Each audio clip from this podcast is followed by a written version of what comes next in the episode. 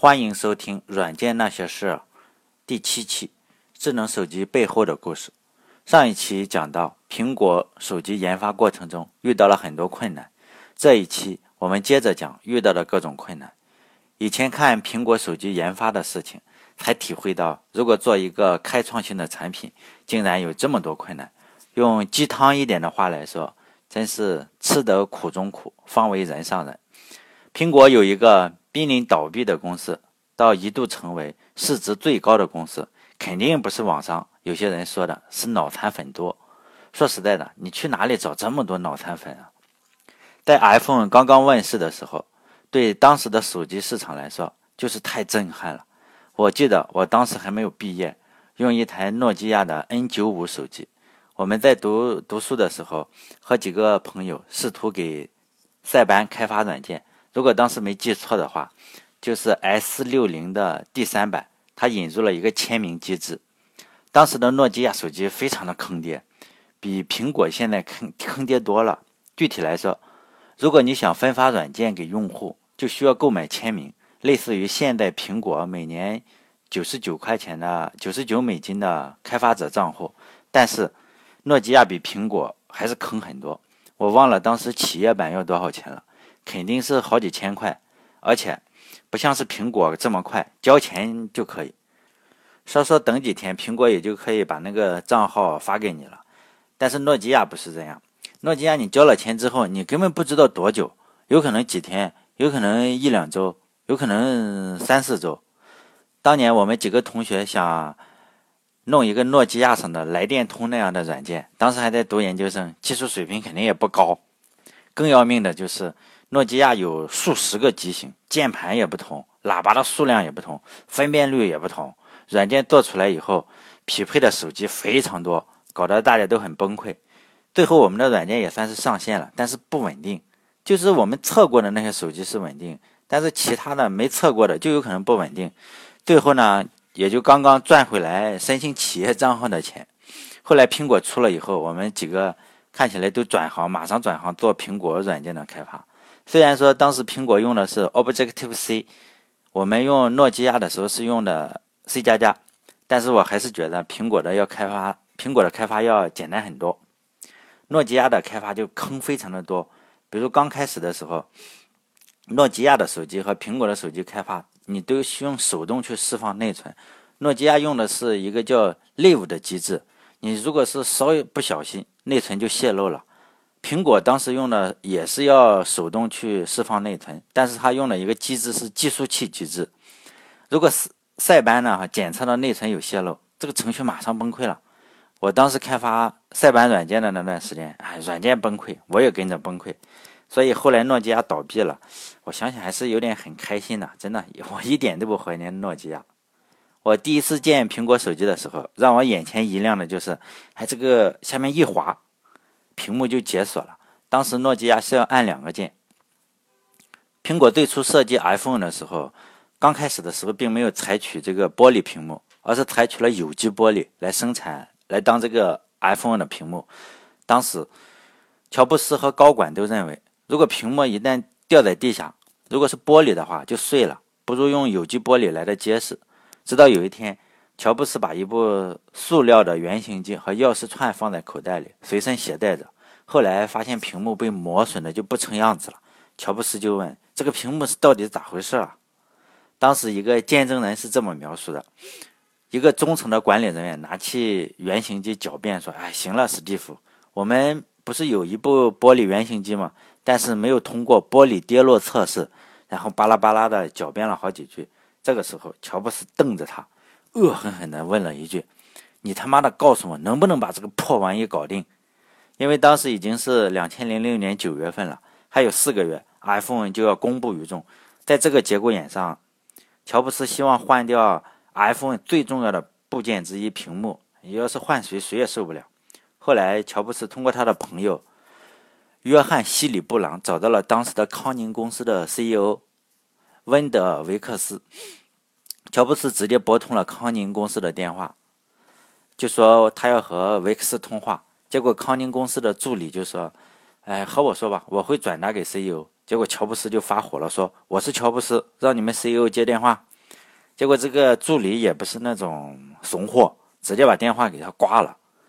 乔布斯只好打电话给他的朋友抱怨这件事，说自己受到了侮辱啊什么的。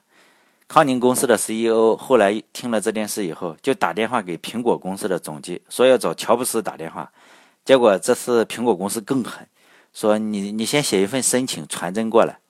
乔布斯知道了这件事情以后，哎，就就喜欢上了维克斯。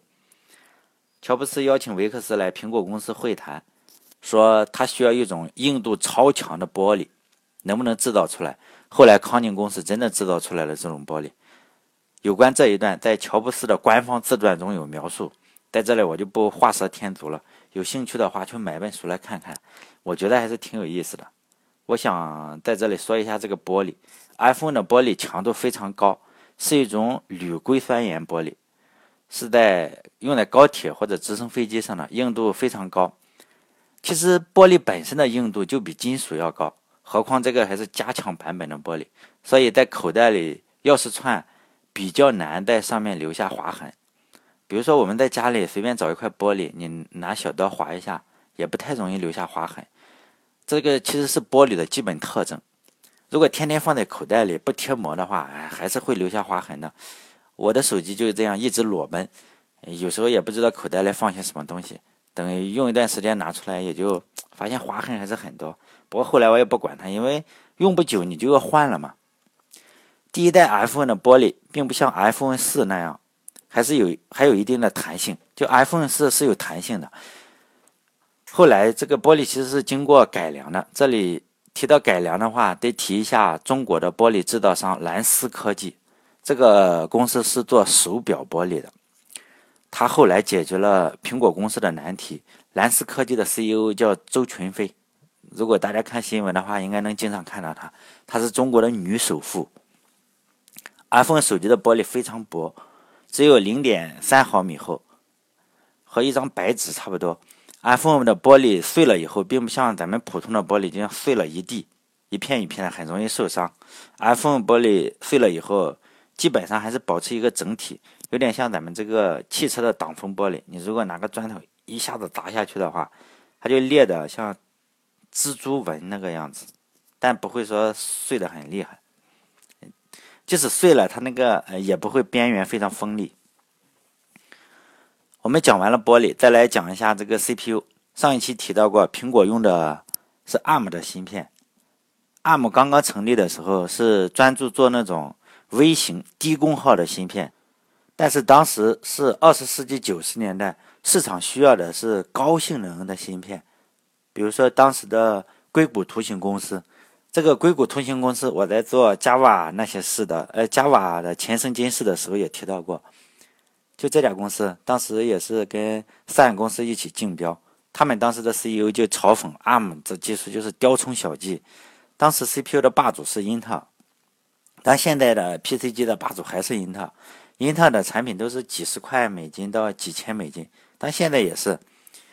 在五月份的时候，我为了能让编译安卓软件的时候的速度快一点，就配了一台，就是那种组装机。当时买了一个英特尔的。I7 的处理器好像是两千五百块左右，不过这个编译速度确实快了不少，因为以前我用的是 i5，ARM 处理器相对来说它便宜很多，而且吧，ARM 不像英特尔一样自己生产芯片，它是转让设计许可，由合作公司来生产自己的芯片，所以它本身不生产，所以很多的半导体厂商都是从 ARM 公司购买他们设计的 ARM 处理器。根据不同的领域加入自己的设计，比如说 ARM 架构的 CPU 厂商就有很多，有三星、MTK，还有高通。但现在很多的手机都用高通的 ARM 芯片，比如有骁龙系列的芯片。苹果的 CPU 也属于高通的，但是它是三星啊，还有几个厂商帮它生产的。多说一点，咱们电脑上的架构是叉八六架构，在这里。叉八六架构主要有两个主要的玩家，一个就是英特尔，另一个是 AMD。英特尔自己也有自己的移动芯片，叫 a u t u m 但我没有见过，也没用过。听说耗电非常严重。在两千一零年的时候，曾经传出过苹果要把 ARM 给收购了，ARM 的股票因此暴涨了很多。不过最后什么也没发生。后来苹果还是收购了几家芯片厂商，比如说包括 PACM 公司。这家公司原来是设计 PowerPC 处理器的，就在苹果公司以前的那个台式机是用 PowerPC 的处理器。还有一家叫做 Intrinsic 公司，这是一家设计芯片公司。后来苹果利用这些公司的资源，对 ARM 芯片进行了深入的定制生产，所以在手机芯片上，无论是速度还是功耗，基本上都领先于其他的竞争对手。呃，讲完了玻璃和 CPU，咱们再来说一下触摸屏。在两千零七年苹果发布会上，台下还坐着两位台湾人，和当时坐在第五排的核心员工一样，这两位也是非常激动，泪流满面。这两个台湾人是触摸屏幕生产厂商陈红，也就是 TPK 的老板江朝瑞和孙大明，就是这家公司研发成功了。透明玻璃投射式电容技术，如果没有这个技术，iPhone 最惊艳的技术之一，比如说滑动解锁啊、双指缩放，根本就没可能实现。关于陈红和江潮瑞，在网络上、杂志上报道非常多，尤其是你到台湾的繁体网站上搜一搜，非常多。这个人也很有传奇色彩，毕竟毕竟现在成功了嘛，你怎么写都很有传奇色彩。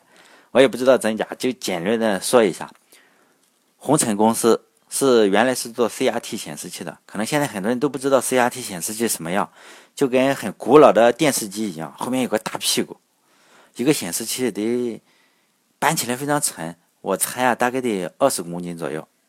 后来这个老板赚了很多钱，但是在印尼建厂子又被骗走了，江朝瑞就开始做触摸屏的监控，后来就专门做这个触摸屏监控，当时还是一九九五年。离 iPhone 发布还有十几年时间，至少还有十二年嘛。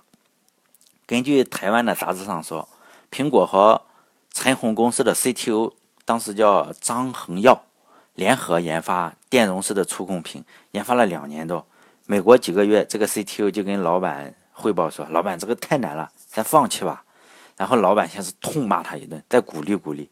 这个 CTO 又赶紧回去干几个月。过几个月。这个 CTO 又回来说：“这个老板，咱给放弃吧，搞不定。”然后老板又骂他一顿，再鼓励鼓励，他又回去干几个月。据说啊，反反复复骂了九回，又鼓励了九回，这个技术才成功。因为当时的手机都是电阻屏的，记得我小时候啊，电视上经常有一个广告，就是叫商务通的。我记得当时的广告词是这样：“呼机、手机、商务通，一个都不能少。”可能当时有一个电影，就是一个都不能少嘛。这个商务通当时就是电阻屏啊，要拿个笔在上面写字。现在的电阻屏就越来越少了，工业控制上可能还用的比较多，但是手机上实在是电阻屏用的越来越少。我上一次用电阻屏，想一想，是一台诺基亚的五二五零，你得用力按才行。对经常修剪指甲的人都不好用，点不准。它也不支持多点触控。只能识别一个点，就是你点哪里就是哪里。这里还讲一个小插曲，在两千零五年的时候，江朝瑞当时还没有和苹果公司合作开发这个电容触控屏，他当时就坐飞机去芬兰，向诺基亚推销他这个电容屏，但是诺基亚根本不理他。哎，讲到这里的时候，我就想起来另一个场景，这个人就是被称为任天堂胃背后的男人，他的名字叫。Tom Queen，他是上个世纪八十年代的时候，他开着自己的飞机在天上飞，然后突然想，哎，我应该做一个很容易操控飞机的这个运动控制器。然后他搞了十多年之后，他终于成功了。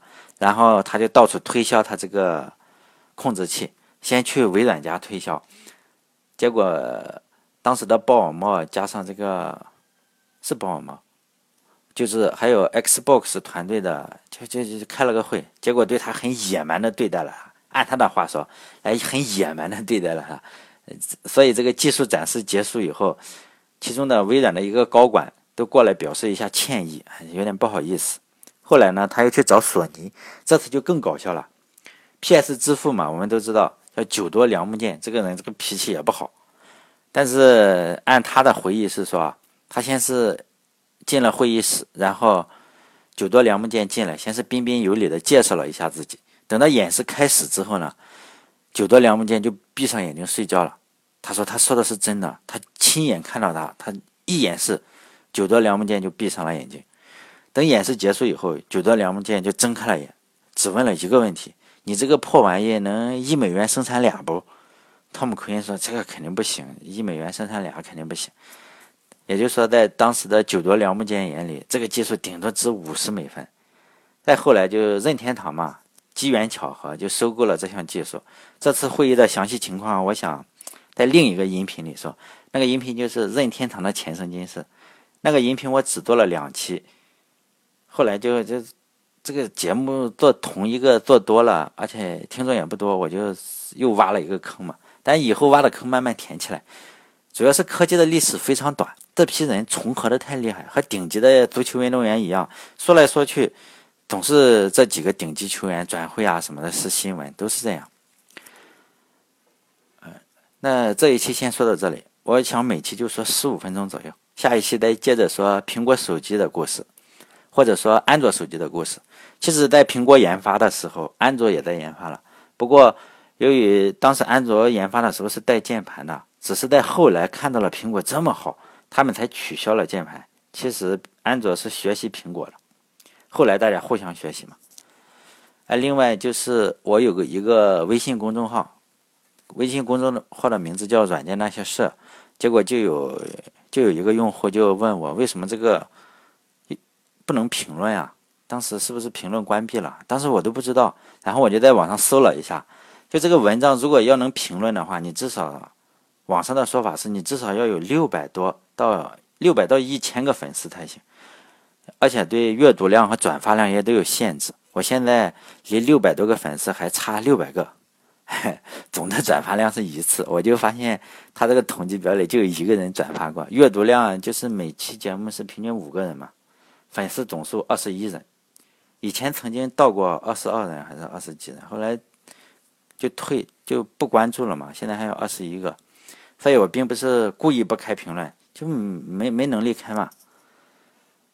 嗯，我们可以做一下数学。现在我做了六期，粉丝数二十一人。如果要达到六百个粉丝的话，你得二十一乘以三十嘛。所以我现在还至少要做一百八十期才行。现在做了六期，还差一百四十一百七十四期就能评论了。假设我两周做三期的话，大概还需要五两年嘛，两年就可以开评论了。所以不要着急，慢慢来。下次，嗯，这次就这样，下期再见哈。啊，对了，我的微信公众号是“软件那些事”，欢迎大家关注。